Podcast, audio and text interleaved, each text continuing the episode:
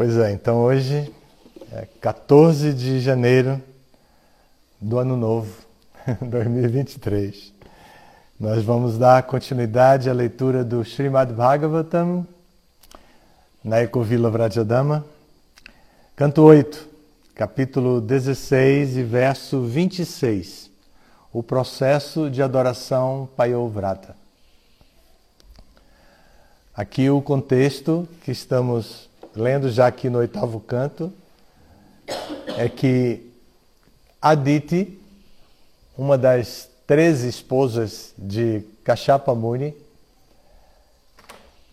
pede para ele dar um processo que ela pudesse seguir para recuperar, para que os próprios filhos dela pudessem, deles, né, dela com, com o marido Kashyapa, pudessem recuperar suas propriedades, seus direitos de cidadãos celestiais que haviam sido usurpados pelos filhos da irmã dela, Diti, que eram todos mal comportados.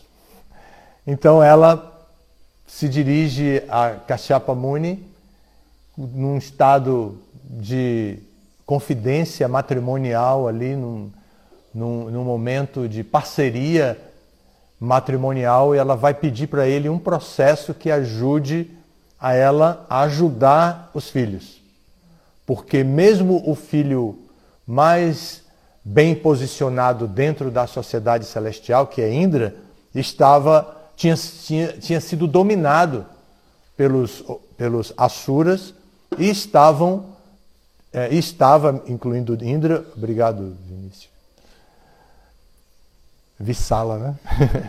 ele é o vice, então ele mudou de Vishala para Vissala.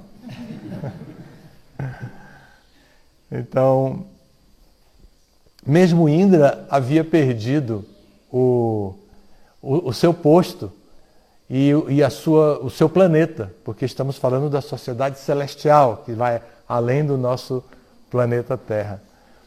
Então ela pede um processo e ele, Kashyapa Muni, explica, entende que a necessidade dela e diz para ela que vai dar o, o mesmo processo que ele recebeu do Senhor Brahma, ou seja, na corrente de sucessão discipular, o mesmo processo que ele havia recebido no passado do Senhor Brahma quando ele pensou em, pensou em mudar de ashram e aceitar a responsabilidade de ter progenie, de ter filhos.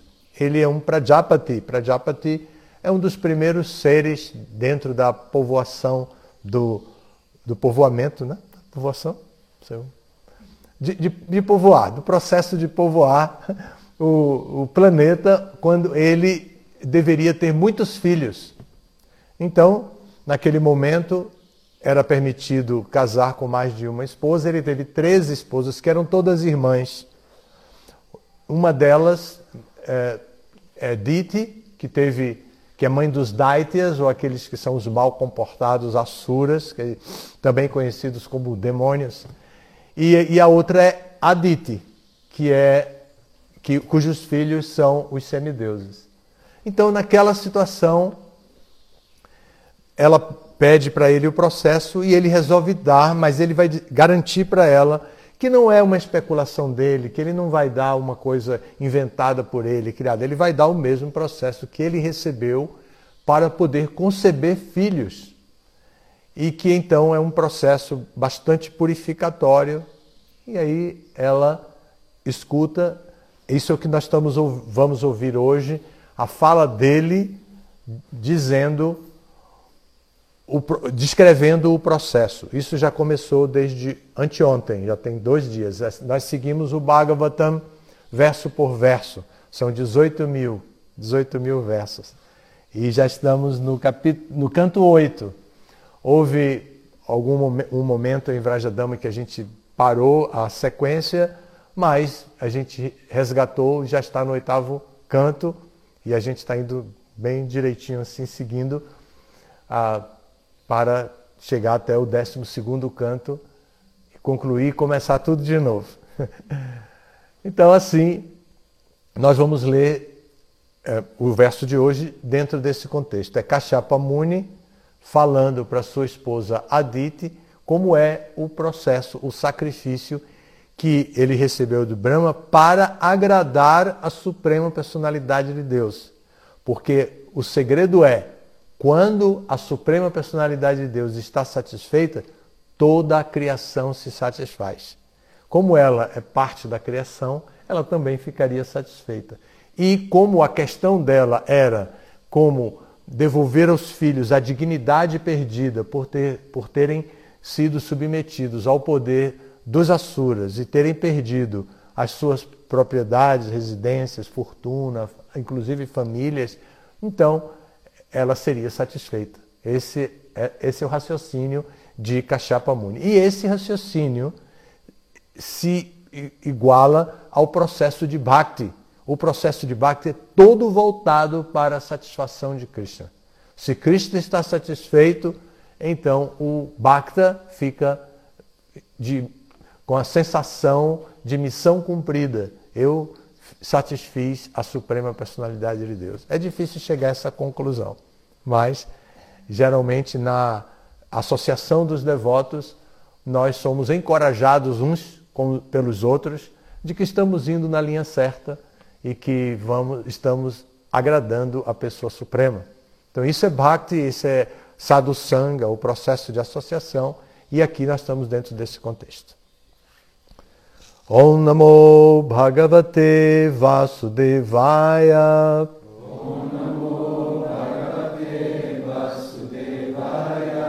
Om Namo Bhagavate Vasudevaya.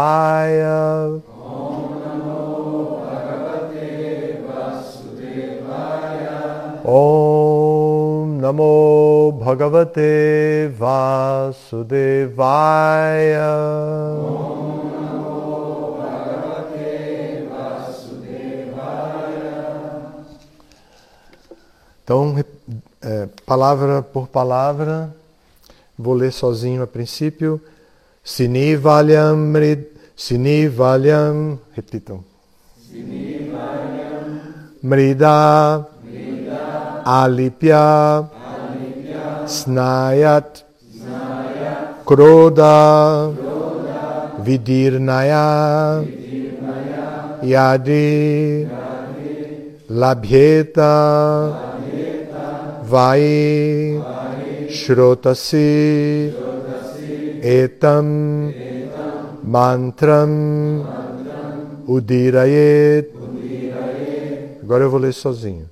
Sini valyam mridalipya snayat kroda vidirnaya yadilabhyeta vaistros shrotasi etam mantram udirayet.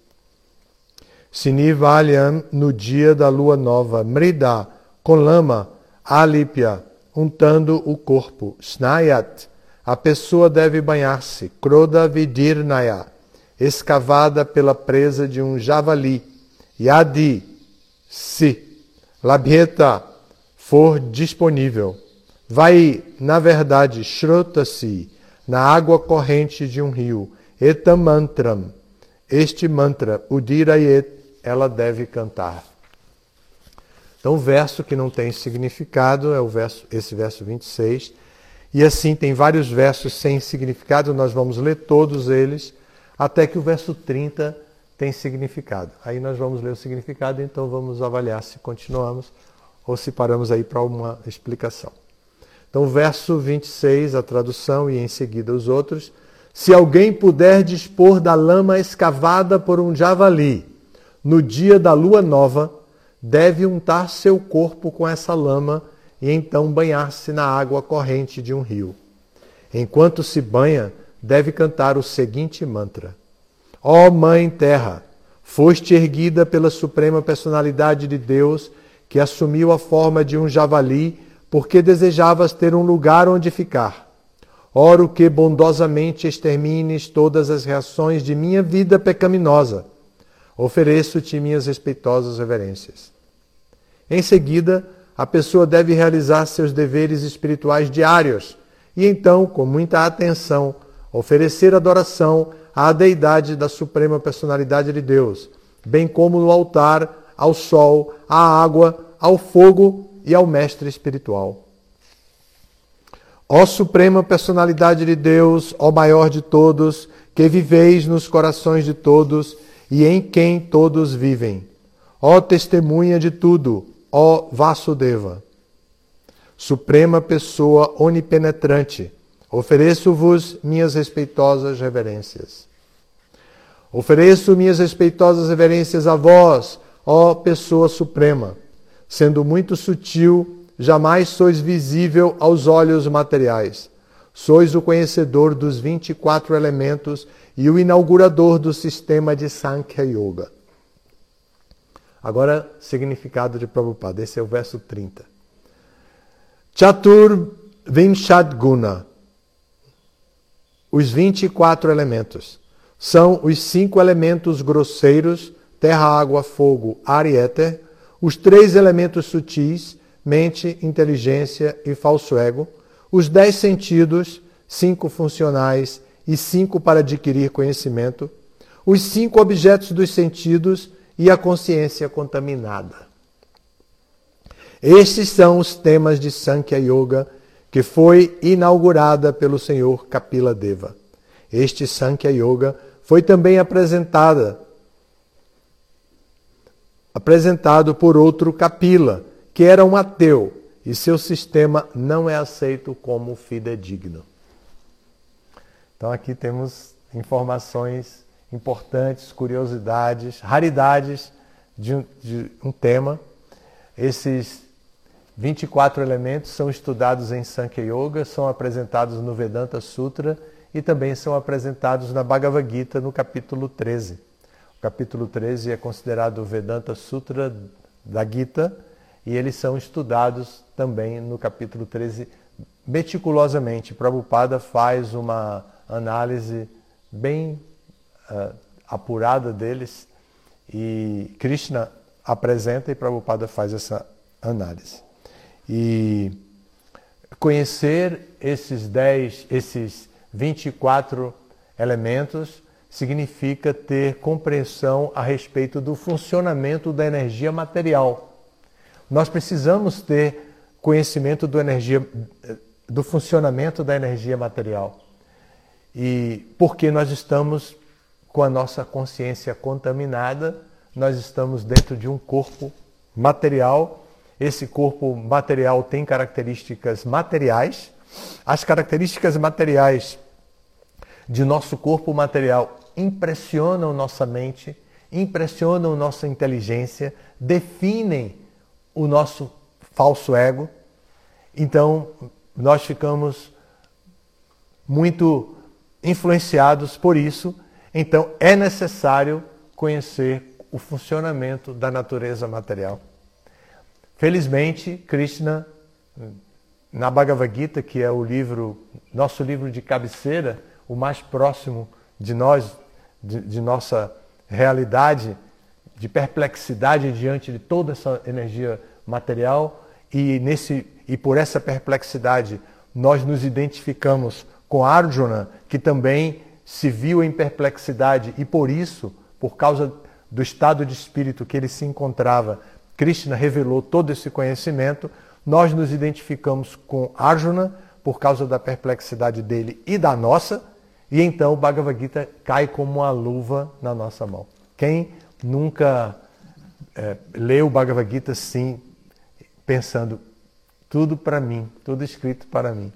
Ontem, conversando com, com o Marco Antônio, ele me disse que conheceu o movimento, comprou o Bhagavad Gita e que leu o Bhagavad Gita assim, vorazmente, né?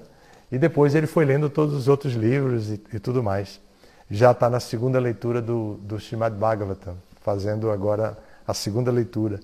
E já, já fez o curso Bhakti Shastra e tudo. Então, essa, essa identificação com o conteúdo do Bhagavad Gita se dá porque a nossa consciência está contaminada, estamos dentro desse mundo, temos uma visão crítica do mundo e, às vezes, caímos na armadilha de querer mudar o mundo para fazer o mundo ficar perfeito. Aí queremos a política perfeita, queremos a sociedade perfeita, queremos a saúde perfeita, queremos a família perfeita e sempre temos surpresas, porque nem, nem sempre conseguimos fazer, eh, alcançar essa perfeição material. É quase impossível. Maia é muito poderosa, ela tem controle absoluto sobre o mundo material, sobre a energia material. Ela só para quando a alma espiritual se rende a Krishna e, e passa, passa a dedicar toda a sua atenção, toda a sua consciência, todo o seu amor a Krishna. Aí Maya, entendi. Entende, né? Perdi. Perdi. Esse aí eu já perdi, essa aí eu já perdi. Vou para o resto da galera que está todo mundo me esperando, todo mundo triste me esperando. Vou lá dar uma colher de chá para eles e depois cobro.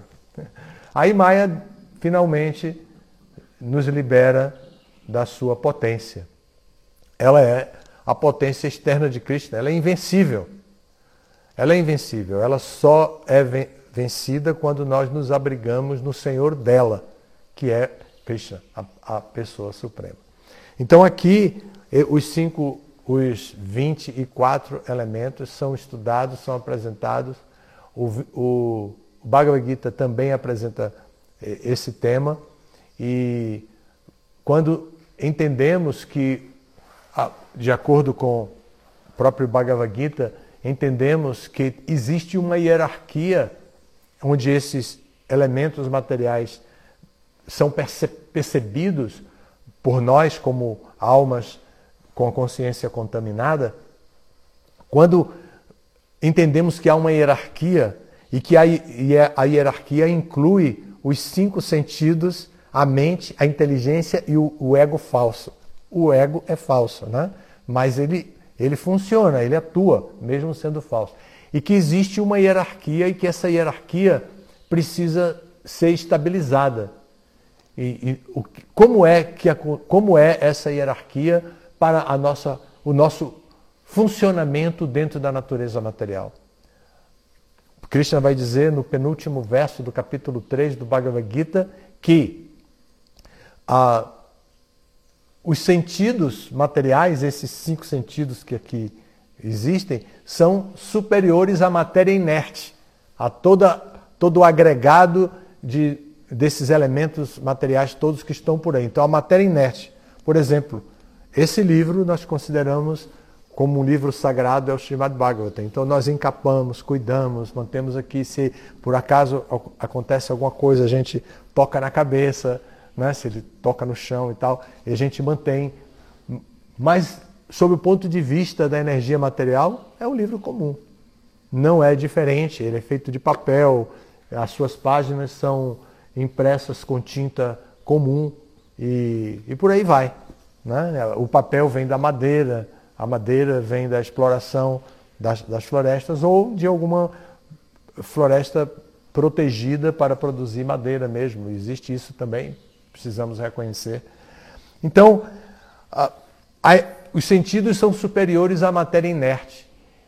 Mas os sentidos não são absolutos como às vezes a gente pensa. Quando a gente fica assim, é, banda voou mesmo, que a gente sai querendo qualquer coisa que aparece.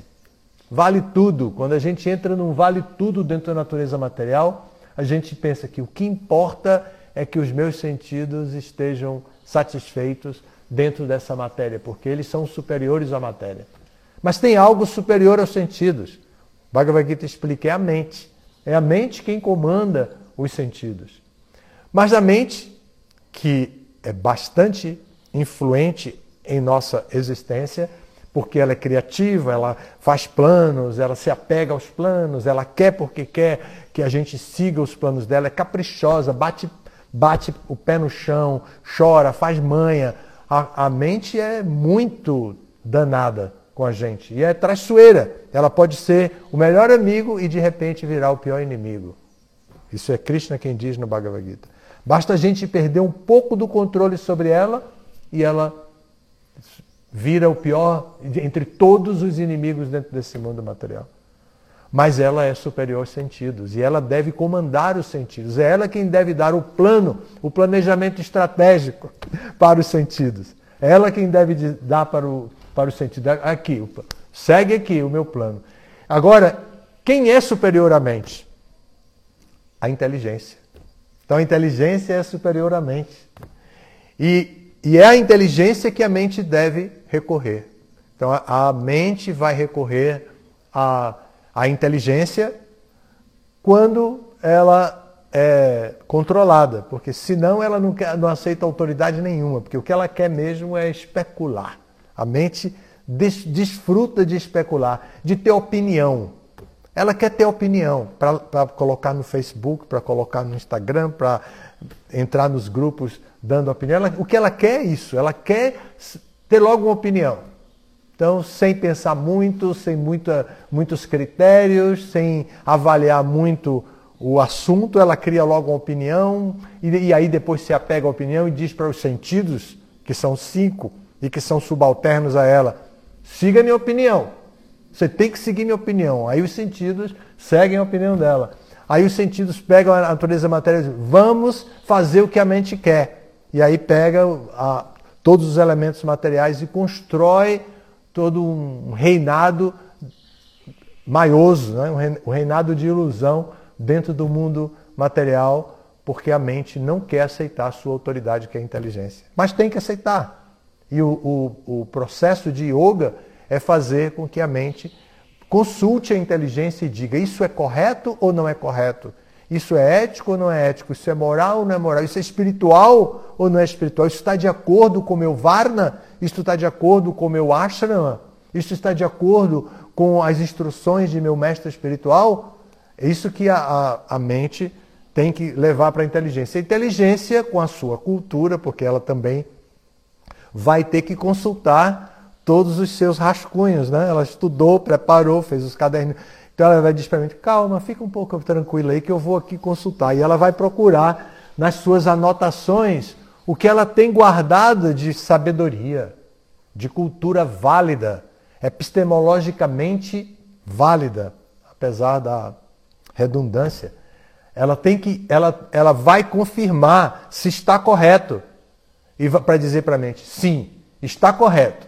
Então agora você segue. Você pode ir nessa linha. Pode inventar tudo que você. A inteligência vai dizer para a mente: tudo que você quiser, irmã, faça. É, e pode, pode ir nessa linha. Crie, invente, faça uma coisa bem alegre, bem bacana, mas não saia da linha. Aí a, a, a mente escuta exatamente a ordem que ela quer escutar, né? Aí ela faz um monte de coisa maravilhosa. Porque ela seguiu a mente, a inteligência, e a inteligência consultou e viu que está tudo correto. Mas a inteligência ainda não é a autoridade máxima. Então, essa inteligência também precisa reconhecer de quem ela anotou as instruções. Então, muita gente pensa, muita gente é dirigida por sua própria inteligência e às vezes nem interage com as inteligências dos outros. Porque ela é conduzida pela inteligência. Como, como tem também muita gente que é mentaloide, né? que segue a sua, sua criatividade mental, inventa um monte de coisa e muda tudo, e quem convive com ela não vê nenhuma estabilidade naquilo. E tem outros que, que são completamente devotadas aos sentidos. Completamente devotadas aos sentidos. Mas agora a inteligência tem que definitivamente reconhecer a sua, a, a sua autoridade.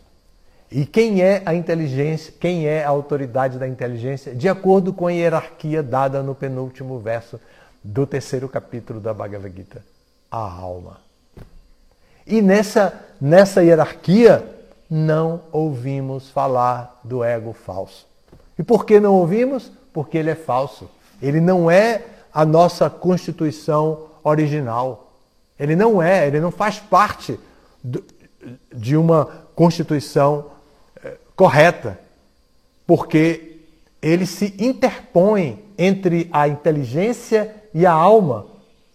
E, e a inteligência, ao invés de, de consultar a alma, consulta o falso, falso ego e pensa essa, essa é a minha autoridade. Mas é uma autoridade falsa. É uma autoridade falsa. E essa autoridade falsa, a inteligência aceita, manda, manda permissão para a mente, a mente manda autorização para os sentidos explorarem a natureza material, os sentidos chegam na, na natureza material e fazem a, a devastação em busca dos objetos dos sentidos. Onde tem prazer aqui? Eu quero ver, eu quero ouvir, eu quero sentir o aroma, eu quero sentir o, o, o paladar aqui dentro da natureza material. Porque os objetos dos sentidos estão aqui todos disfarçados dentro dessa natureza material. Eu tenho agora que identificar, pesquisar, explorar a natureza material. E os sentidos vão com toda avidez, porque a sua autoridade disse: liberado! E eles vão. E a, a inteligência simplesmente consultou o ego falso. Então ela, a inteligência, tem que estar subalterna à alma, à alma espiritual.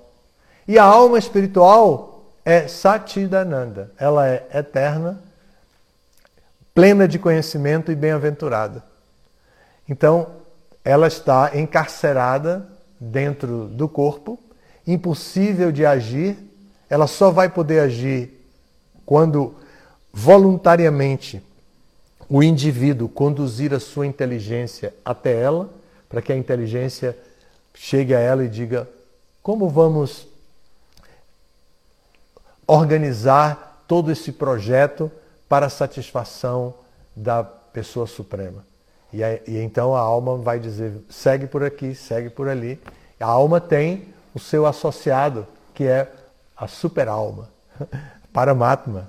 Paramatma, que se apresenta externamente como o mestre espiritual, vai então deliberar quais, qual a área de atuação que aquela alma condicionada, a mente, inteligência, ego falso, sentidos, ambiente, meio ambiente onde ela está inserida, como em que área ela do conhecimento ela deve trabalhar para promover a faxina do, do condicionamento material. Então a, a, é, é, isso que vai acontecer.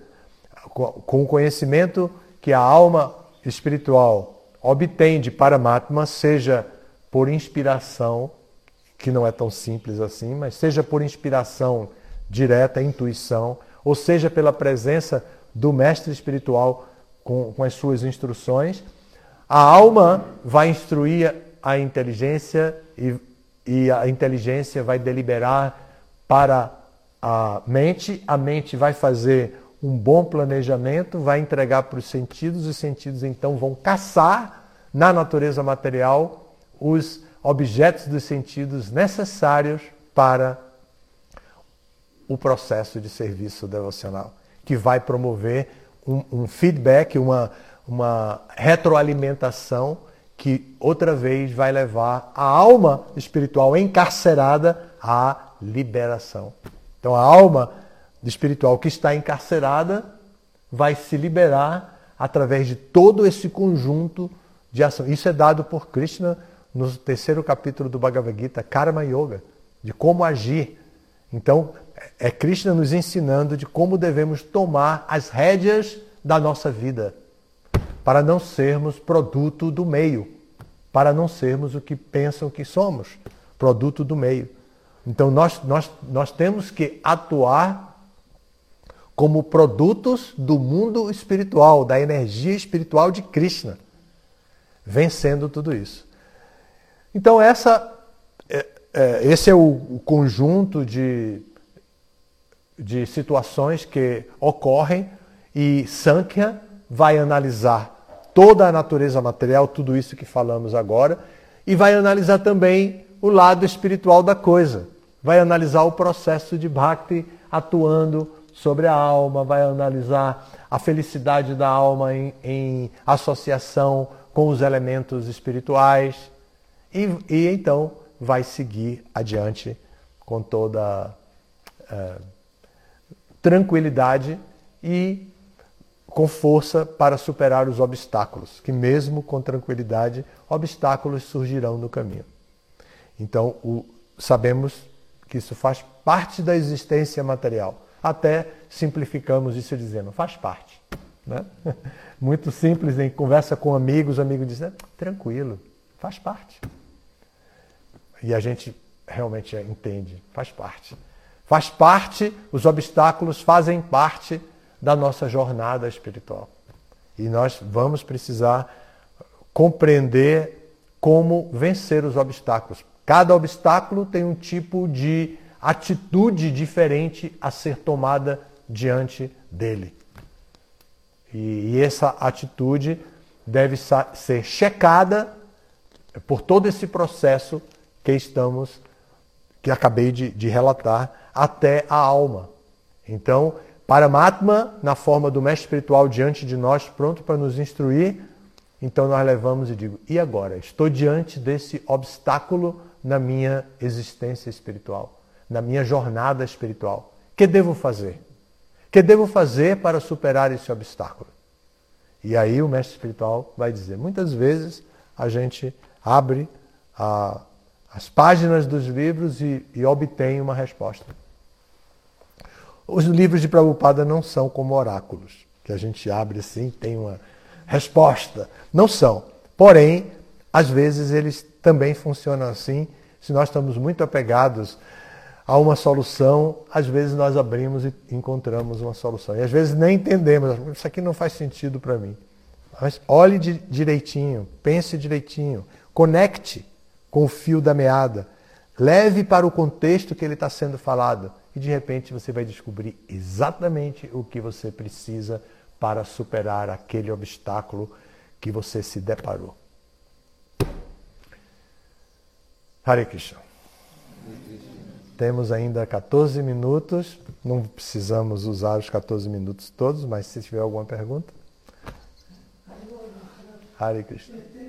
O livro de Prabhupada, as escrituras, faz parte também de Paramatma, assim como o espiritual? É um recurso, é um recurso de conhecimento, que, de instrução que Paramatma tem para dar. Então, faz parte do plano de Krishna. A própria apresentação de Krishna como Paramatma já é parte do plano dele de resgate da alma espiritual. Imagine Krishna em Goloka Vrindavana para acompanhar as almas rebeldes como nós. Ele vai se expandindo. Ele primeiro tem a expansão quádrupla. Ele se expande em quatro, depois ele se expande nos três Vishnus.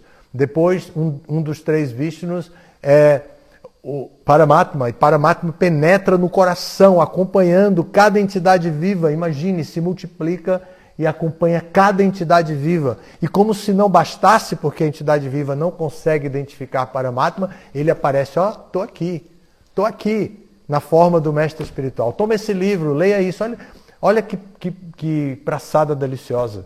Olha essa torta, olha essa, é, essa moça, olha essa pacoura de couve-flor. Dá até para levitar, né? E, e, a pessoa desperta, né? A pessoa se interessa. Hum, realmente, faz sentido isso aí.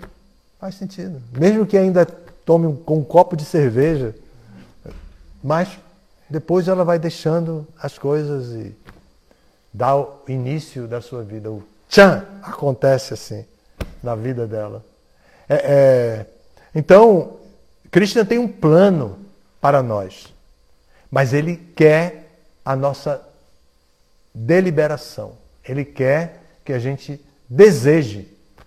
Krishna quer que a gente deseje se libertar dessa consciência contaminada. Eu adorei esse termo usado aqui. Vocês viram que nós lemos isso? Consciência contaminada? os cinco objetos dos sentidos e a consciência contaminada. Prabhupada não usa sempre essa expressão, aqui ele usou. A consciência contaminada. Então, nós. Krishna quer que a gente se liberte da consciência contaminada. E qual é o nome da consciência não contaminada? Quem pode dizer? Consciência de Krishna. consciência de Krishna. Então é isso. É, Krishna quer que a gente desperte a consciência de Krishna. E se a gente não desperta, ele deixa a gente com Maya. Quando a gente é muito querido, ele faz o que ele fez com Indra.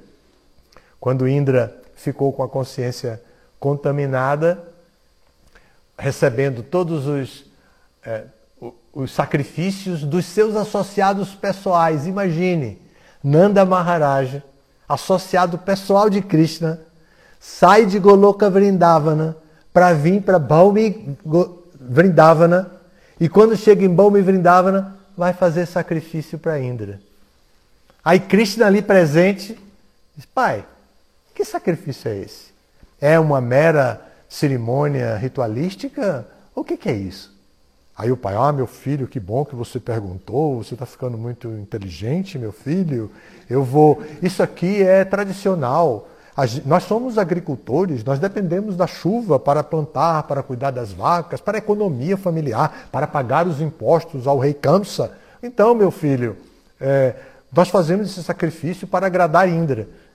Aí Cristian diz, mas por que agradar Indra? Se é ele que dá a chuva, por que ele deixa a chuva cair no rio? Por que ele deixa a chuva cair em cima da pedra que não pode produzir couve-flor? Por quê? Nanda Maharaj, oh, como você está inteligente, está crescendo muito, meu filho. E aí tem um debate, um debate seríssimo de filosofia. E Krishna apresenta a filosofia Karma Mimamsa para, para Nanda Maharaj se convencer, compreender que precisa agradar Krishna. Nanda Maharaj não chegou a compreender. Não foi por racionalidade, foi por afeto. E ele diz: Ah, meu filho, está tão inteligente, está tão grandinho, está tão, tão bacana, eu vou agradar meu filho. E aí, meus irmãos, vamos, vamos fazer o que Krishna quer? Vamos mudar isso? A gente está todo ano fazendo sacrifício para Indra. Vamos agradar a Krishna hoje? Por quê? Porque, embora ele não fosse consciente, devido a Yoga Maya, ele não fosse consciente de que ele era um, um servo confidencial de Krishna, ele tinha o amor de um servo confidencial de Krishna. E todos os outros também. Então, quando ele disse, vamos, vamos agradar Krishna, vamos, vamos, vamos, vamos fazer o que esse menino quer. E aí fizeram a festa para Govardhana e Krishna apareceu, se tomou a forma de Govardhana, comeu todas as, as oferendas, halava, dal, chapati, arroz doce, e Pacora, imagine. Tal, é, tudo isso. Ele comeu tudo que, que ofereceram para ele. E todos viram aquilo, aí Indra, ah, é? Pois bem, esperem aí o que vocês vão ver. Habitantes, é, habitantes de Vrindavana, vocês vão ver o que vai acontecer com vocês. Samvartaka, nuvem da destruição vai para Vrindavana e inunda aquela terra. Imagine que ilusão. Que ilusão. Depois Aditi reclama que ele perdeu o lugar dele, né? Imagine que ilusão. Ele não reconheceu Krishna. Ele não Então, quando é muito querido, o que Krishna fez? Krishna deu uma dura nele. Aí ele volta depois, oh Krishna, desculpa aí, desculpa aí, eu sou o tolo número um. Eu sou. Ele, ele tinha ego de número um, né? Então, mesmo quando ele descreveu que era um tolo, ele disse: Eu sou o tolo número um. Aí Krishna disse: Tá bom, tá bom, mas não faça mais isso não. Ele disse: Não, nunca mais vou fazer isso. Então, imaginem, imaginem. Agora, quando nós queremos agir como Indra, ele disse: Deixa com Maia. Maia se encarrega. Aí Maia vem e diz: Venha. Venha, hipnotiza a gente. Olha aqui o que eu tenho para você. Tenho ouro, tenho esse desfrute que você sempre quis. Faça uma, uma análise dentro do seu próprio corpo. Veja as necessidades do seu corpo. Satisfaça as necessidades do seu corpo. E a pessoa diz: É isso mesmo, vou me libertar de tantos princípios, tantos, eh, tantas regras e regulações. Vou me libertar, vou ser natural. E a pessoa vai, Vai com Maya. Agora, no caso de Indra, no caso de Brahma, Krishna pessoalmente toma conta. Brahma, Brahma também foi iludido porque não reconheceu Krishna. Foi menos, ele foi menos dramático. Ele não quis matar Krishna, né? Como Indra. Indra quis afogar toda a Vrindavana. Ele inundou de tal forma que as vacas já estavam com água no, no, no tornozelo. Não sei se vaca tem tornozelo, mas elas já estavam com a vaca com, com água assim, começando a subir pelas pernas. Aí, aí todo mundo, Krishna, e agora? Você já nos salvou de um incêndio na floresta, por que, que você não nos salva desse dilúvio? Não se preocupe não, vou salvar agora. Aí levantou a colina de Govardhana, com o dedo da mão esquerda segurou, e aí fez um guarda-sol, as vaquinhas todas para dentro, quentinha lá, e todo mundo ali, e a chuva chovendo lá fora, torrencialmente, chuva torrencial lá fora. Mas com, com Brahma foi diferente, porque Brahma não estava, não quis matar Krishna. Ele só roubou os meninos. Ele raptou os meninos. Nem pediu resgate. Ele raptou os meninos só para ver. Ele queria se divertir de ver Krishna, aquele menino azul com a pena de pavão, fica sozinho. Cadê? Cadê? Meus, meus amigos. Onde está Vichala? Onde está Baladeva? Não vi. Baladeva não tinha ido nesse dia, né? Baladeva ficou em casa nesse dia. Rohini botou ele de castigo. Você lembra? então ele não foi lá, mas os outros todos. Brahma queria ver isso, mas Krishna não. É... Então Krishna não foi muito duro com ele. Krishna simplesmente disse: Ah, tá bom se multiplicou em todos os meninos e todos os bezerros iguais. E depois Brahma vem. Tateno Campano, Sushamik Shamano, Bunjanevatma Kritam Vipakam, Hridvagva Pubhir Vidadana Namaste, Divetayo Muktipade Sadaya Bhak. Ele vem e ele, ele foi um pouco mais culto do que Indra. Indra disse que era tolo número um, porque ele tinha mania de número um.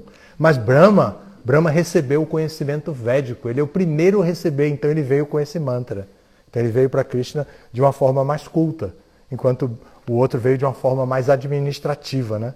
Eu sou o, o rei dos semideuses e agora eu sou o rei dos tolos. Então, mas, mas Brahma não. Brahma veio com esse mantra e com esse mantra ele diz que, que uma pessoa, em qualquer situação que ela esteja, ela sempre deve estar pronta para oferecer reverências à suprema personalidade de Deus, Hridvag Vapurbir. Hrid, é, de coração, com toda sinceridade. Vag, através de orações faladas. Vapu, com seu próprio corpo, Dandavat. Então, ela deve sempre estar pronta. E a pessoa que age dessa maneira, Mukti Pade Sadaya Bhak. Mukti, a liberação estará à porta no portal da morte, ali sentada esperando.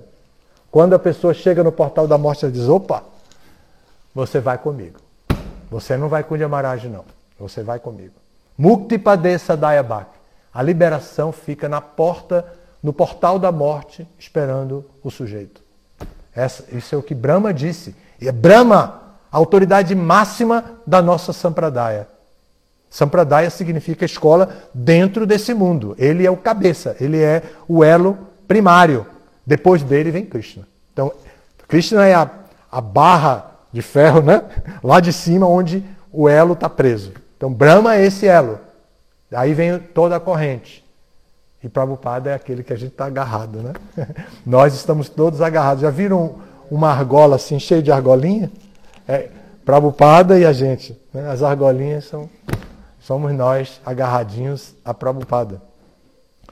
Então esse é o tema aqui, é um tema profundo da filosofia. Sankhya é, é importante, é apresentado na Bhagavad Gita. Krishna apresenta de uma maneira ampassant, mas ele apresenta. E aqui Prabhupada acusa o Kapila ateísta e, a, e aponta o Kapila teísta que está descrito no Srimad Bhagavatam terceiro canto do Srimad Bhagavatam vai falar de Kapila. E é uma conversa super legal de Kapila com Devahuti. Devahuti é a mãe dele, é uma mulher que está em perplexidade se aproxima dele para ouvir. Por quê? Porque o marido, depois que ele cresceu, já estava adulto e tudo, o marido diz para ela: Vou tomar sannyasi. Aí ela diz: Sannyasi, que história é essa? Nós amarramos o sari no dote lá e, e é para sempre. Sim, para sempre até sannyasi. Não, nada de sannyasi. Ele disse: Ó, tá, tá em dúvida? Soltou o nó e foi embora. Aí Deva Ruth disse: Caramba, que, como é que ele faz um negócio desse comigo? Aí vai atrás de Capira e diz: Filho, olha o que seu pai fez. Aí o filho diz: Mãe, procura sua turma. Olha a sua idade. Procura a sua turma, mãe. As, as sadhuis, as sadhuis estão aí esperando você. As, as sadhus femininas, né? Feminina de sadhu é sadhvi. As sadhus estão aí, procura a sua turma. Vai ficar atrás do pai? Ele não já foi? Aproveita que ele foi embora, mãe. Vai cuidar da vida espiritual. Então, Kapila Deva, é, o, o, o teísta, vai descrever Sankhya. Aí ele descreve, não é só isso, né? Tô, eu estou fazendo uma. Estou fazendo uma uh, parafrase do que ele disse, mas não, não foi com essas palavras, evidentemente. Né? Ele falou com palavras muito cultas, sublimes, com todo respeito à mãe. E ela aceita tudo, tanto que ela se ilumina. Devahuti se ilumina totalmente e fica supera completamente a, a situação que ela passou de perplexidade. Porque, no final das contas, a mensagem é essa: vamos nos livrar das perplexidades, vamos ultrapassar os nossos obstáculos, os obstáculos que se interpõem entre nós e Krishna Prema Bhakti. Vamos ultrapassar esses, esses obstáculos. Então, todas as mensagens redundam nisso. Como alcançar Krishna Prema Bhakti. Pontualmente, hora de terminar. Sargento, tem alguma. Não tem nenhuma pergunta. Muito obrigado, obrigado aos de casa, obrigado aos daqui, que são muitos hoje. Você podia mostrar para a turma de lá quem, os presentes aqui, né? Dar uma voltinha para todo mundo ver. Dá uma, um tchauzinho para a galera, né? Cumprimentem aí. Haribo! Haribo! Olha o Maharaj lá atrás. Ele se escondeu ali atrás. Eu queria que ele desse a aula, viu? Mas ele não, não quis. Disse de jeito nenhum. Foi a resposta dele.